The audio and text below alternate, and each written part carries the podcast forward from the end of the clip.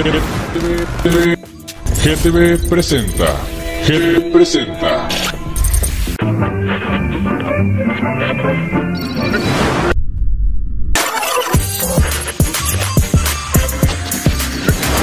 GTV, GTV presenta. GTV presenta.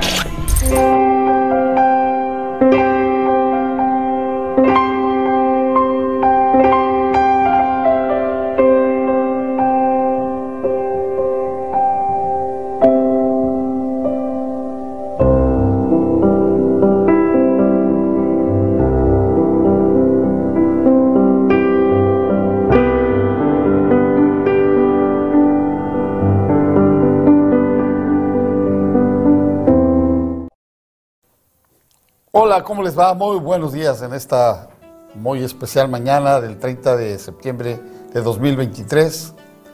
Los saluda como siempre el siervo Cristo Luis Benito Juárez Escalera, pastor de Ciudad del Refugio, a través de este hermoso canal GTV de Tijuana para el Mundo Online, donde tenemos el gusto y el privilegio de estarnos acompañando a través del online a cada uno de ustedes allá en sus hogares Esperando que haya tenido una extraordinaria semana de trabajo, de convivencias, de salud, de éxitos.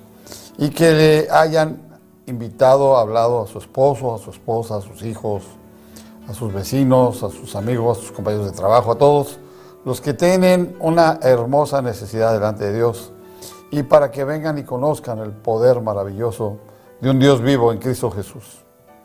Hoy vamos a tener un tema muy interesante, eh, continuando con el libro de Josué, que ha sido el sucesor que Dios designó para que guiara al pueblo de Israel, porque Moisés ha pasado a una mejor vida porque Dios no le permitió que cruzara el Jordán, dado que no le dio gloria en donde fue la peña, donde hubo la rencilla de el tema del agua. Y por eso Dios no le permite más que ver de lejos la tierra prometida y luego lo reúne con el resto de sus padres. Ahora José pues ha visto el poder de Dios en su vida y eh, la semana pasada comentábamos que en el capítulo 3 eh, eh, José Dios le había dado una fuerza espiritual maravillosa porque ahora las aguas donde él se presenta delante de Dios, está el río Jordán y Dios le dice cómo van a cruzar y cuando ellos con los levitas llevan ahí con el arca del pacto, pues el agua se detiene. En fin, va a ser un tema muy interesante continuar viendo todo este hermoso proceso que Dios tiene para el pueblo de Israel y para nosotros como un pueblo de Israel ahora espiritual donde hemos adquirido la misericordia, el amor y el perdón de Dios. Y también nosotros eh, vamos a poder, eh, gloria a Cristo, tener de una manera maravillosa la oportunidad de tener eh, la lectura de un hermoso salmo. Antes de iniciar el tema, vamos a leer el Salmo 139. y dice, oh Jehová, tú me has examinado y conocido, tú has conocido mi sentarme y mi levantarme. Has entendido desde lejos mis pensamientos, has escudriñado mi andar y mi reposo, y todos mis caminos te son conocidos. Pues aún no está la palabra en mi lengua, y aquí, oh Jehová, tú la sabes toda. Detrás y delante me rodeaste y sobre mí pusiste tu mano. Tal conocimiento es demasiado maravilloso para mí. Alto es, no lo puedo comprender. ¿A dónde me iré de tu espíritu y a dónde huiré de tu presencia? Si subiera a los cielos, allí estás tú. Si en el Seol hiciere mi estrado, he aquí, allí tú estás. Si tomare las sales del alba y habitar en el extremo del mar, aún ahí me guiaría tu mano y me asistiría tu diestra. Si dijere, Ciertamente las tinieblas me encubrirán, aún la noche resplandecerá alrededor de mí, aún las tinieblas no cubren de, no cubren de ti y la noche resplandece como el día. Lo mismo te son las tinieblas que la luz, porque tú formaste mis entrañas, tú me hiciste en el vientre de mi madre. Te alabaré porque formidables, maravillosas son tus obras. Estoy maravillado y mi alma lo sabe bien. No fue encubierto de ti mi cuerpo, bien que en lo oculto fui formado y entretejido en lo más profundo de la tierra. Mi embrión vieron tus ojos y en tu libro estaban escritas todas aquellas cosas que fueron luego formadas, sin faltar una de ellas. Cuán preciosos me son, oh Dios, tus pensamientos, cuán grande es la suma de ellos. Si, lo, si los enumero se multiplican más que la arena, despierto y aún estoy contigo. De cierto, oh Dios, harás morir al impío, apartados pues de mí, hombres sanguinarios. Porque blasfemias dicen ellos contra ti, tus enemigos toman en vano tu nombre. No odio, oh Jehová, a los que te aborrecen y me enardezco contra tus enemigos. Los aborrezco por completo, los tengo por enemigos. Examíname, oh Dios, y conoce mi corazón. Pruébame y conoce mis pensamientos. Y ve si hay en mí camino de perversidad y guíame en el camino recto. Alabado sea el nombre de Jehová. Bendito sea el momento maravilloso de poder tener acceso a su maravillosa literatura. Muchas gracias damos a Dios por este hermoso momento y porque la misericordia de Dios es tan grande y tan maravillosa que nos trae siempre muy bendecidos y por eso esta hermosa mañana estamos aquí, ustedes y yo, para poder tener un encuentro maravilloso con la palabra de Dios. Y como siempre, vamos a orar. Dios de toda la gloria y todo el poder, Señor, te alabo, te bendigo, te glorifico, te honro. Te doy gloria, te doy alabanza, te doy loor, te doy de una forma muy especial mi agradecimiento, Señor. Porque sé que tú estás allá sentado en el trono de los cielos y los cielos y los más grandes cielos, donde tu gloria manifiesta es adorada, glorificada por la creación universal a la cual nosotros estamos unidos, para traerte toda alabanza y toda forma hermosa de oración toda dulce rendición delante de tu majestad divina, porque tú eres Dios grande y maravilloso. Tú que eres tardo para la ira y presto para el perdón, pero que no tienes por inocente al culpable, y persigues la maldad de los padres sobre los hijos hasta la tercera y cuarta generación, a los que no guardan tu ley y tus mandamientos. Pero haces misericordia a millares los que se sujetan delante de tu gloria. Por eso, Dios Todopoderoso, te damos gracias, porque en tu andar de nosotros, Señor, en nos muestras bajo tu luz admirable la senda angosta, donde toda bendición y todo don perfecto viene del cielo a nuestras vidas y donde toda forma maravillosa vino a iluminarnos, porque la gloria del Señor Jesucristo, dejando los cielos, vino a encarnarse de María mujer y ahora vino a ser hombre y hombre que vino a la muerte y muerte en la cruz y por eso en el nombre de Jesús nosotros te damos gracias, porque en ese amor incomprendido aún para la humanidad, Jesús vino a morir por cada uno de nosotros, empezando desde Adán, el primer hombre, hasta que se acabe la vida en la tierra humana, por cada ser humano, por cada persona. Cristo murió por todos, sin hacer acepción de personas, y por eso a todos ama, a todos bendice, a todos quiere que sean salvos. Por eso ha retrasado su venida para venir a salvar y rescatar al perdido, para que alcance su gloria manifiesta. Y los siervos humildes delante de Él, siervos inútiles que solamente hacen lo que obedece. Venimos, Señor, en esa gloria, Señor, a predicar el Evangelio, Señor. Y tú has abierto este hermoso canal GTV de Tijuana para el mundo, para que a través de las múltiples redes sociales y por el Roku, el Facebook, el YouTube, Spotify, podcast y todo lo demás, Señor, tú has alcanzado también a la gente que va en las carreteras, en los hogares, en los lugares apartados, en los lugares más recónditos donde la gloria de tu presencia a través del desarrollo humano y ahora la implementación de esta tecnología nos permite llegar a lugares tan maravillosos, Señor. ¿Cómo no adorarte? ¿Cómo no glorificarte? ¿Cómo no honrarte? Si tú eres un Dios poderoso, majestuoso, dulce, que quieres que nadie se pierda y todos vengan al arrepentimiento para que todos alcancen la vida eterna en gozo y alegría y no en el llanto y crujir de dientes eternos condenados al infierno. Por eso Dios te doy gracias te bendigo y te alabo, Señor. Te glorifico porque veo en la vida de mi pastor Heriberto Martínez Delgado una sanidad, una fuerza. Le vi un rostro ayer que tuve oportunidad de visitarlo, donde tu gloria manifiesta, oh Dios, está en él. Él firme, fuerte, creyendo maravillosamente en tus promesas divinas, Él espera maravillosamente seguir siendo, Señor, tu siervo amado, Señor, que venga y siga dirigiendo los destinos de Betel acá, en la zona norte de la ciudad de Tijuana, Señor. Su esposa, nuestra hermana y pastora Esther de Martínez, Señor. Hermosa, poderosamente bendecida con la fuerza del búfalo, llevando la rienda de la sanidad del pastor allá donde está recluido, en una forma muy hermosa su casa, sus hijos, sus nietos, la iglesia, todo. A ella también, Señor, bendice, la guarda, la cuida, la protege.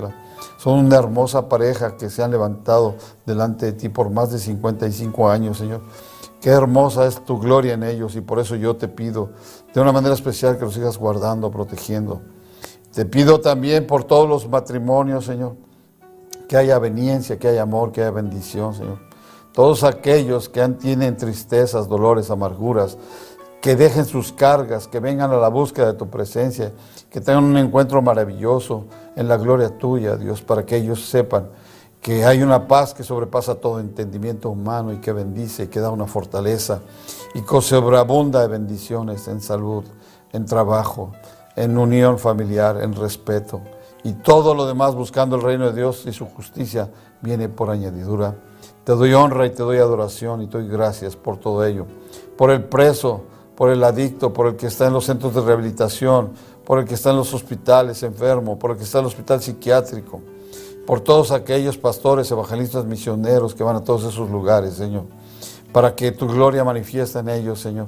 Permita que todos los demás conozcan tu divina palabra y todo se ha hecho de una manera especial y maravillosa. Gracias te doy también, Señor, en este momento, Señor porque la gloria de Jesucristo nos acompaña, Señor, porque Él pagó a precio altísimo con su sangre poderosa la salvación de todos nosotros, y honró y hablamos su nombre, y a nadie más doy gloria, ni honra, ni alabanza, ni adoración, solo a Él, como Padre, como Hijo, como Espíritu Santo, los tres un solo y poderoso, majestuoso Dios, Señor.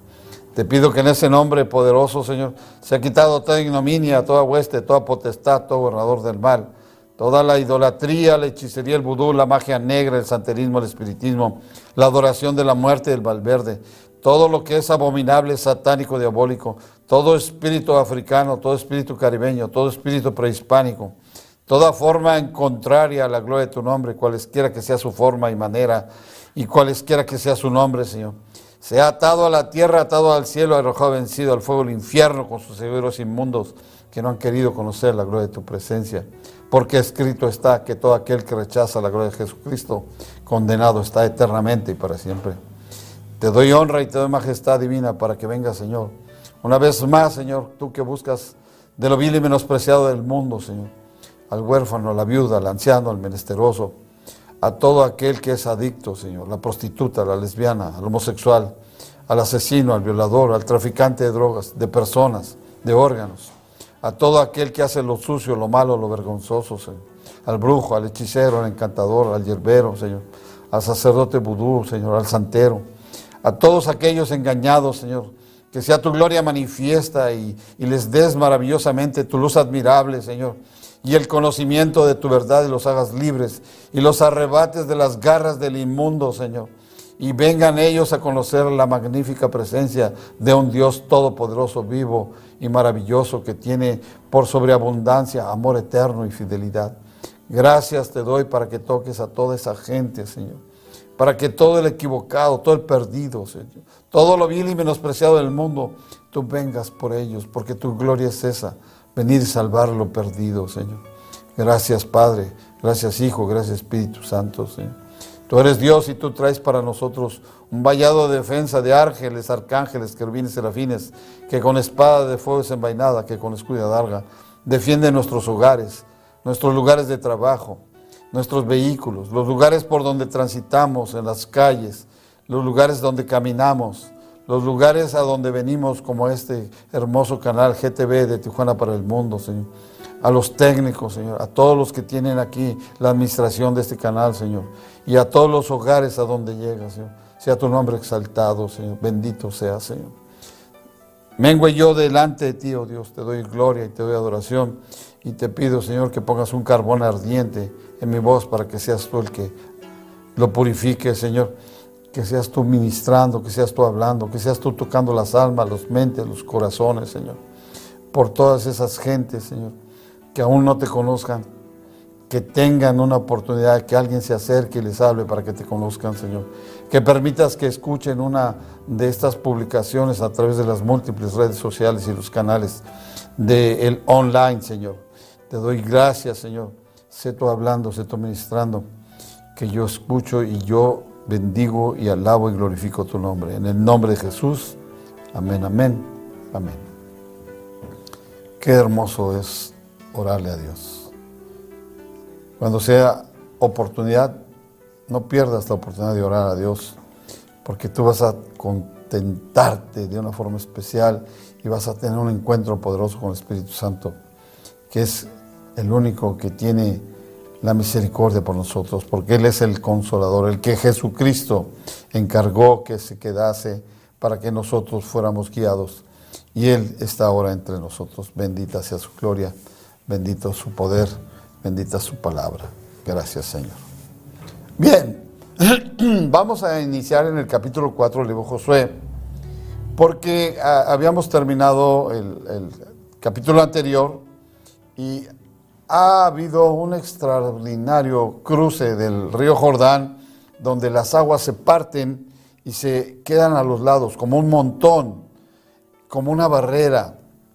Y esto ya el pueblo de Israel lo había visto en el Mar Rojo, cuando Faraón persigue al pueblo de Israel y Dios Todopoderoso abre las aguas del mar en seco, cruzan ellos y después cierra las aguas y Faraón y el ejército y su ejército es destruido.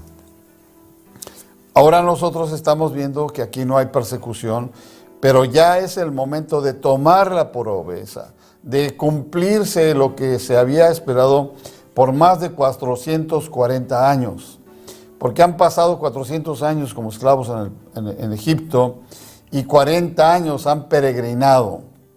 Si ellos hubieran salido de Gosén, la tierra donde fueron ellos puestos desde que llegó eh, Jacob, hoy Israel, donde Faraón acepta lo que su siervo José, que está siendo el salvador de Egipto y de todas las demás eh, poblaciones que hay alrededor, y todos los pueblos y naciones que vienen en busca de alimento.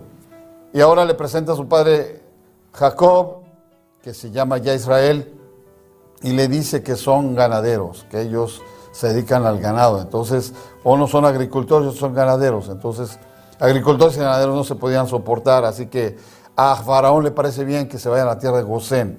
Y ahí es donde asientan su vida el pueblo de Israel, pasan ahí 400 años. Si de este lugar de Gosén hubieran ellos salido directo a la tierra prometida, ellos hubieran tardado aproximadamente 11 días. 11 días en forma directa. Pero por la necedad de haber aborrecido y ofendido de una manera terrible a Dios, adorando a un becerro hecho de oro, Dios les promete que ninguno de ellos entrará a la tierra prometida, salvo Caleb y ahora Josué.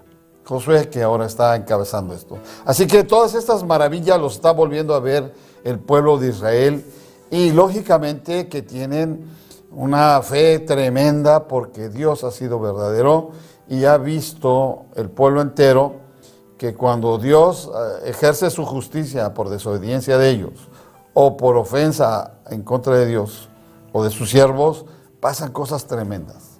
Así que ahora estamos en este capítulo 4, versículo 1 y dice, cuando toda la gente hubo acabado de pasar el Jordán, Jehová habló a Josué diciendo, tomad del pueblo doce hombres, uno de cada tribu, y mándales diciendo, tomad de aquí, de en medio del Jordán, del lugar donde están firmes los pies de los sacerdotes, doce piedras, las cuales pasaréis con vosotros, y levantadlas en el lugar donde habéis de pasar la noche. Entonces Josué, en obediencia, llamó a los doce hombres a los cuales él había designado de entre los hijos de Israel, uno de cada tribu, y les dijo, pasad delante del arca de Jehová, vuestro Dios, a la mitad del Jordán, y cada uno de vosotros tome una piedra sobre su hombro, conforme al número de las tribus de los hijos de Israel. Por supuesto que cuando tomas una piedra en tus hombros, no es una piedra chiquita, sino es una piedra de más o menos buen tamaño, que la puedes soportar y cargar en tu hombro para ir a hacer lo que Dios le ha mandado. Para que esto sea señal entre vosotros. Y cuando vuestros hijos preguntaren a los padres mañana, diciendo, ¿qué significan estas piedras? Les responderéis que las aguas del Jordán fueron divididas delante del arca del pacto de Jehová. Cuando ella pasó el Jordán, las aguas del Jordán se dividieron y estas piedras servían de monumento conmemorativo a los hijos de Israel para siempre. Esto de un monumento conmemorativo a los hijos de Israel para siempre venía a ser, por supuesto, la respuesta y de obediencia de Josué, pero todas las tribus estaban extraordinariamente felices, contentas, que finalmente en su fe en todo lo que había sucedido con el pueblo durante estos 40 años, en esta problemática, vienen a ver el cumplimiento maravilloso de la promesa de Dios al Padre de la fe, Abraham. Deja tu tierra y tu parentela y te daré la tierra que emana leche y miel. Ellos han tenido la fe de Abraham y ahora están viendo que el cumplimiento de esa promesa se está dando en ese momento. Han creído en el Dios Todopoderoso que los saca libres de Egipto, que abre el mar y caminan en seco, que pone una columna de fuego para impedir que Faraón los alcance y cuando el pueblo ha cruzado ese mar en seco que ha abierto para que el pueblo de Israel pase, Ahora la columna se quita y entra el ejército de Faraón y persigue y muere ahogado. Después ven las maravillas, los portentos, porque Dios les provee alimento y les provee de día una nube que amaina tremendamente el impacto de la fuerza del sol sobre sus lomos. Han creído porque después tienen hambre y quieren comer carne y les da codornices hasta hastiarse. Dios de todas las promesas ha traído al pueblo sano, ha excluido a aquellos que no eran dignos de entrar a la tierra prometida y solamente dos varones han sido escogidos, Caleb y José. De modo que ahora el hacer este monumento, estas piedras que sirven para que el día del mañana todos conmemoren lo que Dios ha hecho para el pueblo de Israel. Cumplir su promesa. Es un Dios de promesas cumplidas. Es un Dios maravilloso que cuando ofrece algo siempre lo cumple. Bendito sea su poder y su gloria. Así que los hijos de Israel, versículo 8, capítulo 4, hicieron como Josué les mandó, tomaron doce piedras en medio del Jordán, como Jehová lo había dicho a Josué, conforme al número de las tribus de los hijos de Israel y las pasaron al lugar donde acamparon y las, levantaron allí. Josué también levantó doce piedras en medio del Jordán, en el lugar donde estuvieron los pies de los sacerdotes que llevan el arca del pacto, y ha estado allí hasta hoy. Los sacerdotes que llevaban el arca se pararon en medio del Jordán hasta que se hizo todo lo que Jehová había mandado a Josué que dijese al pueblo conforme a todas las cosas que Moisés había mandado a Josué, y el pueblo se dio prisa y pasó. Y cuando todo el pueblo acabó de pasar, también pasó el arca de Jehová y los sacerdotes en presencia del pueblo. También los hijos de Rubén, los hijos de Gad y la medio tribu de Manasés pasaron armados delante de los hijos de Israel, según Moisés les había dicho. Como 40 mil hombres armados listos para la guerra pasaron hacia la llanura de Jericó delante de Jehová. En algunos datos que busqué eh, en los libros y también en internet, se habla que el pueblo Israel en ese momento eran 600 mil personas. De modo que un ejército pequeño de 40 mil hombres no era tan grande, pero sí estaba extraordinariamente bendecido y respaldado por la gloria de Dios. Así que vienen pues ellos listos para la guerra, 40 mil hombres para la guerra pasaron hacia la llanura de Jericó delante de Jehová. En aquel día Jehová engrandeció a Josué a los ojos de todo Israel y le temieron como habían temido a Moisés todos los días de su vida. Porque Josué había sido la mano derecha de Moisés. Josué había participado en todos los eventos en la vida de Moisés porque a Dios le plació que él fuera forjándose como el futuro líder, como el futuro sucesor. En su omnisciencia Dios sabe todo y sabe que en un momento muy especial Josué iba a tomar la batuta para dirigir al pueblo de Israel. Así que luego pues que ya el pueblo le reconoce y se da cuenta de la majestad divina de Dios, que en todo respalda lo que Josué habla, vino pues Jehová y habló a José diciendo, manda a los sacerdotes que lleven el arca del testimonio que suban del Jordán. Y José mandó a los sacerdotes diciendo, subid del Jordán. Y aconteció que cuando los sacerdotes que llevaban el arca del pacto de Jehová subieron de en medio del Jordán, y las plantas de los pies de los sacerdotes estuvieron en lugar seco.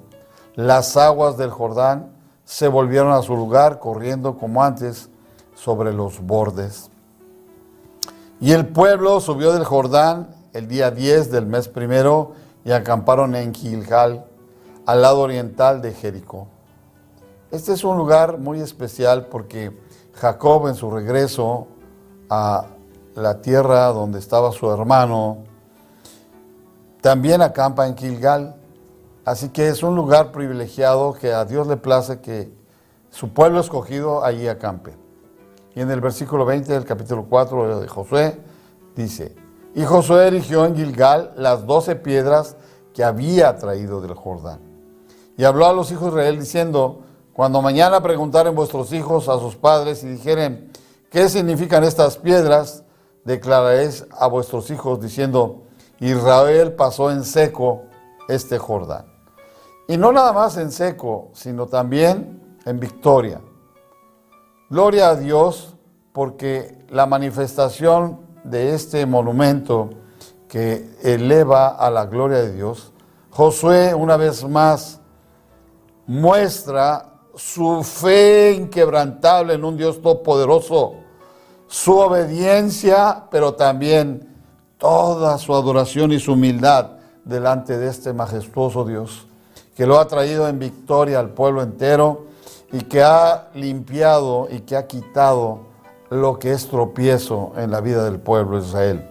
Por eso ahora este significado tan especial de estas piedras que él trae, para que se le declare a los hijos en el futuro que viene inmediato, pues Dios les ha entregado ya la tierra que emana leche y miel y va a combatir a todos sus habitantes de Moab para que ellos abandonen y ellos vengan a poseer la tierra que les prometió. Hay un canto antiguo donde dice, eh, Dios no nos trajo hasta aquí para volver atrás. Dios no nos trajo hasta aquí para volver atrás. Nos trajo aquí a poseer la tierra que nos dio. Y aunque el gigante se encuentre allá, yo nunca temeré. Nos trajo aquí a poseer la tierra que nos dio. Aleluya. Así que ahora está cumpliéndose este poderoso y maravilloso momento donde Dios había dado por fe, Abraham creyó la promesa y dijo, yo te sigo, Señor, sin, sin ver, sin ambicionar, porque le dijo, se la daré a tu descendencia. Y han pasado 440 años. Así que ahora Josué les está declarando que porque Jehová vuestro Dios secó las aguas del Jordán delante de vosotros, hasta que habéis pasado a la manera que Jehová vuestro Dios lo había hecho en el mar rojo, el cual secó delante de nosotros hasta que pasamos. Para que todo el pueblo de la tierra y todos los pueblos de la tierra conozcan que la mano de Jehová es poderosa, para que temáis a Jehová vuestro Dios todos los días de vuestra vida. Así que nosotros ahora que tenemos una fe inquebrantable en un Dios todopoderoso y que le vemos por fe, no por vista, que quede muy claro. Porque la fe es la certeza de lo que se espera, la convicción de lo que no se ve. Por eso nosotros por convicción vemos un Dios de guerra, un Dios manifiesto, un Dios poderoso, un Dios que pelea nuestras peleas y un Dios que está siempre con nosotros. La bendición más grande y más extraordinaria es esa, que Dios siempre está con nosotros. Aunque nosotros dudemos a veces, tengamos debilidad, Dios no tiene debilidad. Dios se mantiene firme en nuestras vidas y propósitos para que se cumpla su mandato, porque nosotros fuimos creados exclusivamente para servir a Dios. Sí, solo para servir a Dios. Las cosas del mundo que realizamos como trabajo y demás cosas es parte de la vida del ser humano, pero el principal motivo, causa y razón de que exista la humanidad es para servir a Dios. Un Dios todopoderoso, omnipotente, omnipresente, pero misericordioso, tardo para la ira y presto para el perdón. Y se agrada del que se arrepiente. Por eso, aquel pecador que sienta que para él no hay perdón, déjame decirte que estás equivocado. La palabra de Dios es clara y es verdadera y dice que aunque nuestras culpas o nuestros pecados sean como roja grana, como la sangre colorada, serán emblanquecidos, serán limpiados como blanca nieve. Dios es Dios de perdón y misericordia. Que no te engañe el enemigo, que no hay perdón. Sí hay perdón. Si tienes un verdadero arrepentimiento, tú vas a poder tener esa misericordia de Dios a tu vida y vas a saber lo que es verdaderamente tener un Dios todopoderoso y no la falsedad de que el mundo te ha presentado por ignorancia y por moda, porque la idolatría no te habla, no te abraza, no te bendice, pero sí te condena porque te aparta del camino de la senda angosta de un Dios vivo, eterno y para siempre. Y aquí lo estamos leyendo y lo estamos viendo, lo que pasa en la obediencia, cuando hay un buen líder, cuando te acercas a un templo cristiano y te acercas a un buen pastor, una buena pastora, que están siempre dispuestos a orar por ti y a enseñarte el camino de la gloria de Jesucristo. Aquí en el versículo primero del capítulo 5 del libro de Josué que estamos leyendo, dice, cuando todos los reyes de los amorreos que estaban al otro lado del Jordán, al occidente, y todos los reyes de los cananeos que estaban cerca del mar oyeron de una forma espantosa cómo Jehová había secado las aguas del Jordán delante de los hijos de Israel hasta que hubieran pasado. Desfalleció su corazón y no hubo más aliento en ellos delante de los hijos de Israel. Porque Dios ya les había dicho que les iba a entregar la tierra que manaba leche y miel y que iban a llegar a beber agua de los pozos que no habían cavado. Iban a cegar en las vides donde ellos no habían sembrado. Iban a recoger los frutos de la tierra que no habían trabajado. Dios es un Dios de promesas cumplidas y aquí empiezan a cumplirse las promesas de Dios. Que si tú buscas que las promesas de Dios se cumplan en tu vida, pues acércate. Dice que se acerque aquel que cree que le hay y que con fe creyendo al que cree, todo le es posible. Versículo 2 del capítulo 5 del libro de Josué. En aquel tiempo Jehová dijo a Josué, hazte cuchillos afilados y vuelve a circuncidar la segunda vez a los hijos de Israel. Y Josué se hizo cuchillos afilados y circuncidó a los hijos de Israel en el collado de Aralot.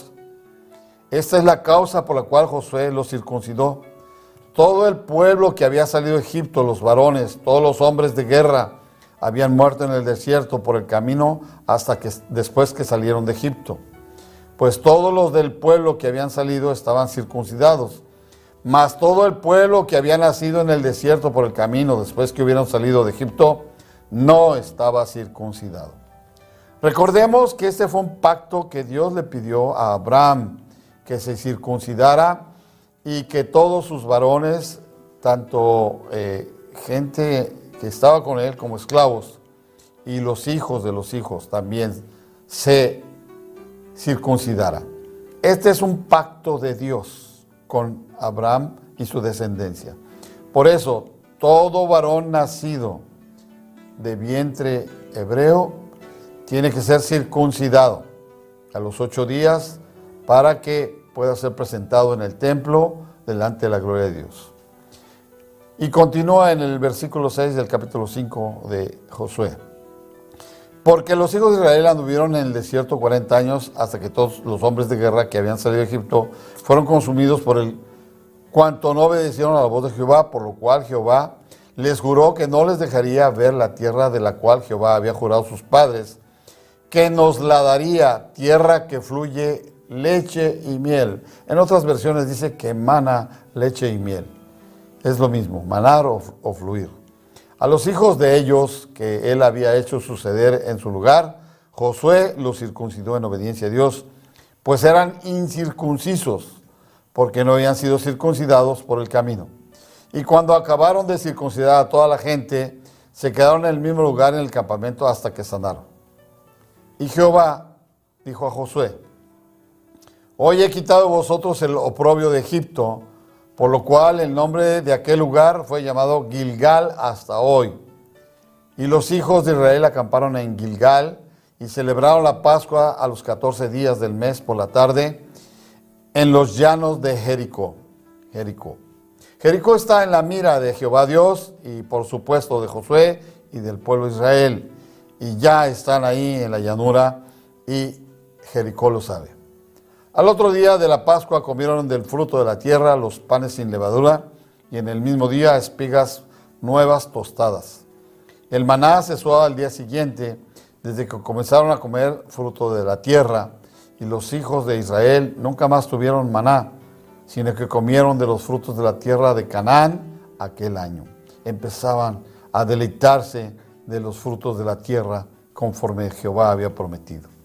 Estando Josué cerca de Jericó, Alzó sus ojos y vio a un varón que estaba delante de él, el cual tenía una espada desenvainada en su mano. Ah, qué tremenda visión es esta. Y Josué, yendo hacia él, le dijo, ¿eres de los nuestros o de nuestros enemigos? Lo interroga, lo confronta. Virilmente, como líder de Israel, lo confronta. Y el versículo 14 del capítulo 5, hoy nomás esto. Él respondió, no mas como príncipe del ejército de Jehová he venido ahora. ¡Wow! ¡Qué tremendo! Es nada más y nada menos que el príncipe del ejército de Jehová que ha venido ahora. Lo ha ordenado Dios mismo y entonces Josué reconoce la majestad y la gloria de este varón y postrándose sobre su rostro en tierra le adoró y le dijo, ¿qué dice mi señor a su siervo? ¿Por qué hace esto? Porque generalmente a un ángel, un arcángel, no se le puede ni se le debe de adorar, porque no es de un nivel de adoración, adora solo a Dios. Pero este varón de guerra, este varón, este príncipe del ejército de Jehová, porta el nombre sagrado y es el ángel de Jehová. Y al ángel de Jehová sí hay que rendirle todo el honor, toda la alabanza y toda la adoración y todo el honor que él merece porque porta el nombre sagrado de Dios Altísimo. Así que esa es la causa, motivo y razón por la cual Josué inclina su rostro hasta tierra y entonces el príncipe le, le escucha y le dice Josué, ¿qué dice mi señor a su siervo? A la orden, dispuesto, en obediencia, en gozo, en alegría por saberse además dirigido por nada más y nada menos que el ángel de Jehová. Y el príncipe del ejército de Jehová respondió a Josué, quita el calzado de tus pies porque el lugar donde estás es santo. y Josué así lo hizo. ¿Nos sonó familiar este pasaje? Sí, porque cuando Moisés sube al Sinaí motivado por el estruendor de los rayos, de los truenos que están en la cumbre, él va a buscar qué es eso, porque su esposa le ha hablado y le ha dicho que allí habita Dios. Su suegro Yetro también se lo ha dicho y todo el mundo ha hablado. Pero recordemos que Moisés salió a la edad de 40 años expulsado de Egipto y han pasado cerca de 40 años más para que él venga a tener un encuentro poderoso con la gloria de Dios. Y esto lo va a transformar no nada más físicamente, sino espiritualmente. Le va a concebir como siervo de Dios que ha tenido la oportunidad de escuchar la voz de Dios y ver el fuego de Dios, porque ve la zarza ardiendo y no se quema. Aleluya. Qué tremendo ha de haber sido ese poderoso momento de Moisés. Pero ahora que lo está viviendo Josué, no es menos importante, porque además le dice que el lugar es santo y Josué obedece y así lo hizo. Vamos viendo que Dios se va manifestando maravillosamente cada vez más a el pueblo de Israel. Y esta situación lo ha permitido traer victorioso en, la gloria de Dios. Por eso allí está en este momento Josué obedeciendo y se descalza.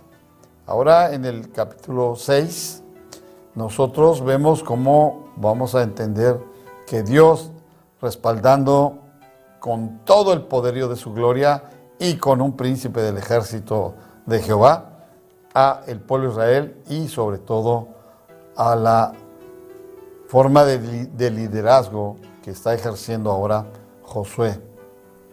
Vamos en el capítulo 6, versículo 1. Ahora Jericó estaba cerrada, bien cerrada, a causa de los hijos de Israel. Nadie entraba ni salía. Mas Jehová dijo a Josué, mira, yo he entregado en tu mano a Jericó y a su rey con sus varones de guerra. Rodearéis pues la ciudad todos los hombres de guerra, yendo alrededor de la ciudad una vez, y esto haréis durante seis días. Y siete sacerdotes llevarán siete bocinas de cuernos de carnero delante del arca, es decir, el shofar. Y el séptimo día daréis siete vueltas a la ciudad, y los sacerdotes tocarán las bocinas. Y cuando toquen prolongadamente el cuerno de carnero, así que oigas el sonido de la bocina, todo el pueblo gritará gran voz, y el número de las, y el muro de la ciudad caerá. Entonces subirá el pueblo cada uno derecho hacia adelante. Y llamando pues Josué, hijo de Nun, a los sacerdotes les dijo, Llevad el arca del pacto y siete sacerdotes lleven bocinas de cuerno de carnero delante del arca de Jehová. Y dijo al pueblo, pasad y rodead la ciudad, y los que están armados, pasad delante del arca de Jehová. Y así que Josué hubo hablado al pueblo, los siete sacerdotes, llevando las siete bocinas de cuerno de carnero, pasaron delante del arca de Jehová y tocaron las bocinas, y el arca del pacto de Jehová los seguía. Y los hombres armados iban delante de los sacerdotes que tocaban las bocinas, y la retaguardia iba tras el arca mientras las bocinas sonaban continuamente. Y Josué mandó al pueblo diciendo, Vosotros no gritaréis ni se oirá vuestra voz ni saldrá palabra de vuestra boca hasta el día que yo os diga, gritad, entonces gritaréis. El pueblo sentía la fuerza maravillosa espiritual y de jefe de guerra de Josué, que da un mandato como Dios le ha indicado que se hagan las cosas. Pero el pueblo está tan contento y tan seguro y satisfecho de que lo que se está ordenando es correcto, de todo lo que se hace por indicaciones de Dios a través de Josué, igual que como se hizo con Moisés, ahora Jehová Dios fortalece la vida de Josué y del pueblo porque van en obediencia magnífica, con un gozo y una alegría porque han deleitado los frutos de la tierra sin haberlos trabajado, sin haberse esforzado. Y ahora Dios está cumpliendo para ellos una bendición extraordinaria. Por eso cuando da esta indicación, este orden, para que todos guarden silencio, y que cuando el día que Él diga, gritad, entonces gritaréis. Todos están obedientes, todos están firmes en el mandato de Dios a través de Josué. Así que en el versículo del capítulo 6 y el versículo 11, así que él hizo que el arca de Jehová diera una vuelta alrededor de la ciudad y volvieron luego al campamento y ahí pasaron la noche. Josué se levantó de mañana, como siempre, madrugaba, y los sacerdotes tomaron el arca de Jehová. Y a los siete sacerdotes, llevando las siete bocinas de cuerno de carnero, fueron delante del arca de Jehová, andando siempre y tocando las bocinas, y los hombres armados iban delante de ellos. Y la retaguardia iba tras el arca de Jehová, mientras las bocinas tocaban continuamente. Así dieron la vuelta a la ciudad el segundo día y volvieron al campamento. De esta manera hicieron durante seis días. Aleluya. Bendito el nombre de Jesús.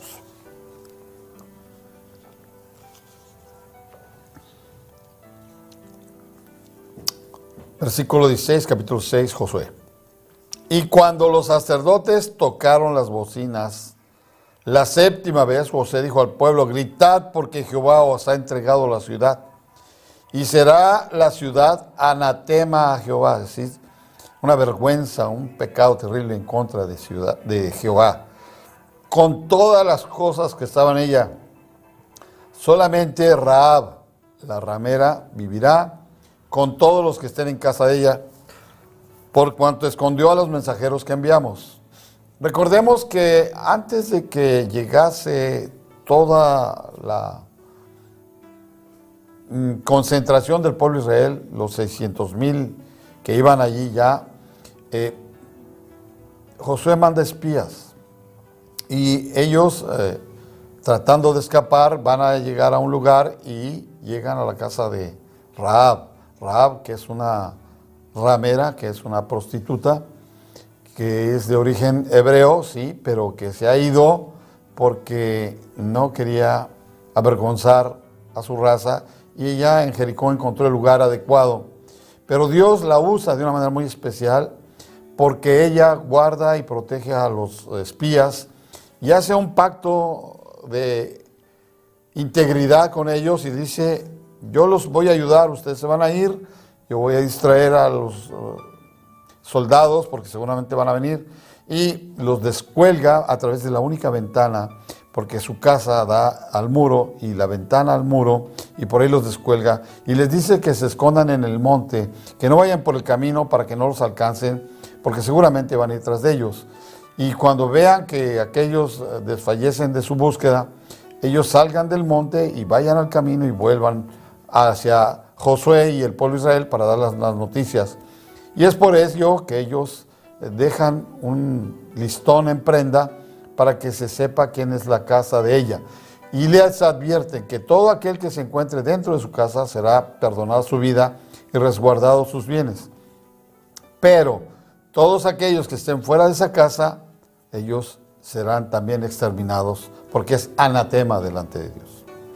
Es tan grande el privilegio de Raab que Raab forma parte de la ascendencia de la familia genealógica del Señor Jesucristo.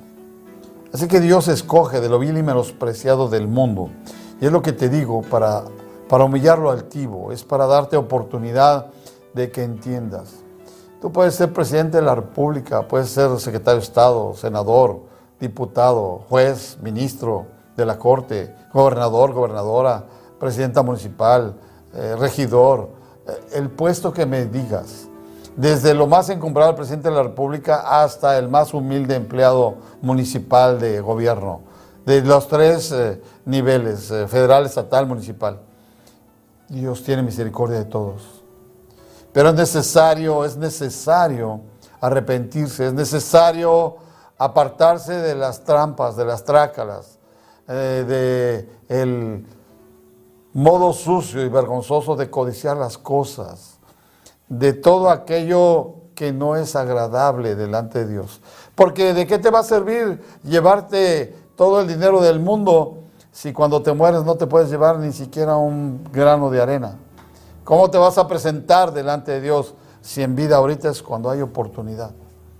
Por eso el mundo está de cabeza como cuando estaba en tiempos de Noé. Dios no tarda en venir por nosotros. El arrebatamiento está próximo. ¿Y qué va a suceder a los que se queden? Va a ser terrible persecución y terrible forma de vida. El enemigo se va a enseñar con todos. Y la única manera que puedas salvarte es que tú no aceptes que la marca de la bestia te sea impuesta y vas a morir ahorcado o decapitado. Así que, ¿por qué esperar el martirio si puedes tener salvación y puedes irte en el arrepentimiento hermoso cuando venga el arrebatamiento? Y entonces estarán dos, tres en el campo y desaparecerán y unos quedarán. Así que Cristo viene pronto. Ten, ten un serio momento de arrepentimiento en retrospectiva, analízate tu andar, tu caminar y fíjate perfectamente dónde tú vas a querer pasar el resto de la eternidad. En gozo eterno o en llanto y en crujir de dientes. Hoy es el tiempo de tu redención. Hoy Dios te habla. Hoy Dios te busca. Hoy Dios quiere que tú seas salvo. Así como esta mujer, Raab, que había llevado a ejercer la profesión más antigua de la humanidad, ella alcanza misericordia y dentro de su genealogía ascendente en Cristo Jesús, ella forma parte de esa genealogía. Así que ahora que está todo esto, viene el poder del ejército israelí, el poder de todo esto porque Dios así lo ha dicho. En el versículo 18 dice, eh, perdón, el 17, y será la ciudad anatema a Jehová con todas las cosas que están en ella, solamente Rab la ramera vivirá con todos los que estén en casa de ella por cuanto escondió a los mensajeros que enviamos. Pero vosotros guardaos del anatema, ni toquéis ni toméis alguna cosa del anatema, no sea que hagáis anatema el campamento de Israel y lo turbéis. Mas toda cosa de la plata y el oro y los utensilios de bronce y de hierro sean consagrados a Jehová y entren en el tesoro de Jehová. Entonces el pueblo gritó, y los sacerdotes tocaron las bocinas, y aconteció que cuando el pueblo hubo oído el sonido de la bocina, gritó con gran vocerío y el, número, y el muro se derrumbó. Y el pueblo subió luego a la ciudad, cada uno derecho hacia adelante, y la tomaron. Y destruyeron a filo de espada todo lo que en la ciudad había, hombres y mujeres, jóvenes, viejos, hasta los bueyes, las ovejas, los asnos, todo fue destruido. Mas Josué dijo a dos hombres que habían reconocido la tierra, entrada a la casa de la mujer ramera y haced salir de ella a la mujer y a todo lo que fuere suyo, como lo jurasteis. Había un juramento y ellos procuran que ahora se cumpla. Y los espías entraron y sacaron a Raab, a su padre, a su madre, a sus hermanos y todo lo que era suyo y también sacaron a toda su parentela y los pusieron fuera del campamento de Israel. Y consumieron con fuego la ciudad y todo lo que en ella había. Solamente pusieron en el tesoro de la casa de Jehová la plata, el oro y los utensilios de bronce y de hierro. Nosotros recordamos que eh, cuando estuvieron en el desierto, en una de las guerras, uno de los varones va y toma eh, una anatema y Jehová se molesta y ese hombre y toda su parentela y todos los que estaban ahí fueron destruidos. Así que por eso Josué les advierte. Más adelante, mucho más adelante, el rey eh, Saúl comete el pecado de anatema también, porque Dios le manda a través de eh, el profeta y le pide que eh, el profeta Samuel que, que vaya y destruya a todos los enemigos de Dios y que no traiga consigo ningún anatema. Sin embargo, el rey Saúl codicioso trae ganados, trae vacas, bueyes, asnos, caballos, y trae detenido a uno de los reyes. Y cuando llega delante de Saúl, le dijo, ¿qué clase de sonido es este? ¿Qué no se te dio la orden? Y entonces le arrebata la espada y mata el mismo al rey que trae preso. Y luego le dice que el reino le ha sido quitado. Dios no perdona, no da segundas oportunidades cuando uno desobedece de una forma terrible lo que Dios ha dicho que no se haga. Pero cuando nosotros, en nuestra necedad humana, creemos que podemos ser más inteligentes y más fuertes que Dios, por la tecnología, por la modernidad, y después nos pasan cosas, pues luego dice uno, ¿por qué a mí? Pues porque desobedeciste. Te comprometiste a algo, te sujetaste a algo y luego dejaste de cumplir. Y luego viene la espada dura, la vara dura de parte de Dios, porque Dios sí es amor. Es un amor maravilloso, extraordinario. Y sí es tardo para la ira, pero cuando ya conoces, ya sabes y pecas deliberadamente, entonces no hay remisión de pecados, ya no hay perdón. Por eso ahora lo que se está tratando que aquí no suceda para que estas cuestiones no vengan al pueblo de Israel. Vemos pues que José salvó la vida de Raab, la ramera, y a la casa de su padre, y todo lo que ella tenía y habitó ella entre los israelitas hasta hoy, por cuanto escondió a los mensajeros que José había enviado a reconocer a Jericó. En aquel tiempo hizo Josué un juramento diciendo, maldito delante de Jehová el hombre que se levantara y reedificara la ciudad de Jericó. Sobre su primogénito eche sus cimientos de ella y sobre su hijo menor asiente sus puertas. Estaba pues Jehová Dios escuchando y oyendo y Jehová estaba con Josué y su nombre se divulgó por toda la tierra. Bien, pues ya casi acabamos y hemos estado viendo estos capítulos 4, 5 y 6 porque la gloria de Dios nos ha dado el tiempo. Pero vemos maravillosamente cómo Dios les va cumpliendo cabalmente cada una de las promesas y les va entregando en sus manos los reinos, las ciudades, los lugares, para que el pueblo de Israel vaya sentándose y vaya empezando a poner ahí su forma de vida, como lo conocemos hasta la actualidad. Va a haber muchos tropiezos, muchas caídas, muchas situaciones, pero Dios jamás los ha abandonado. Jamás de los jamases los ha desechado ni los desechará, porque lo que Dios promete siempre se cumple. Ha habido momentos en que cuando Moisés, Dios le dijo, destruiré este pueblo y te daré otro. Y Moisés muestra su calidad de líder.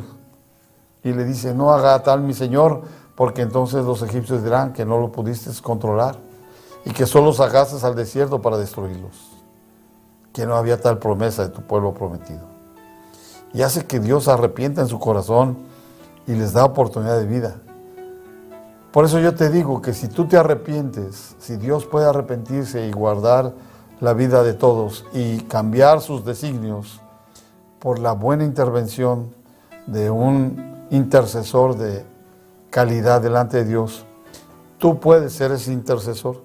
Tú puedes venir allá en tu recámara, encerrarte, doblar tus rodillas, leer algunos pasajes bíblicos o salmos y entablar una oración que es como una conversación muy íntima, muy dulce, muy especial delante de Dios para que Dios sea glorificado en todo.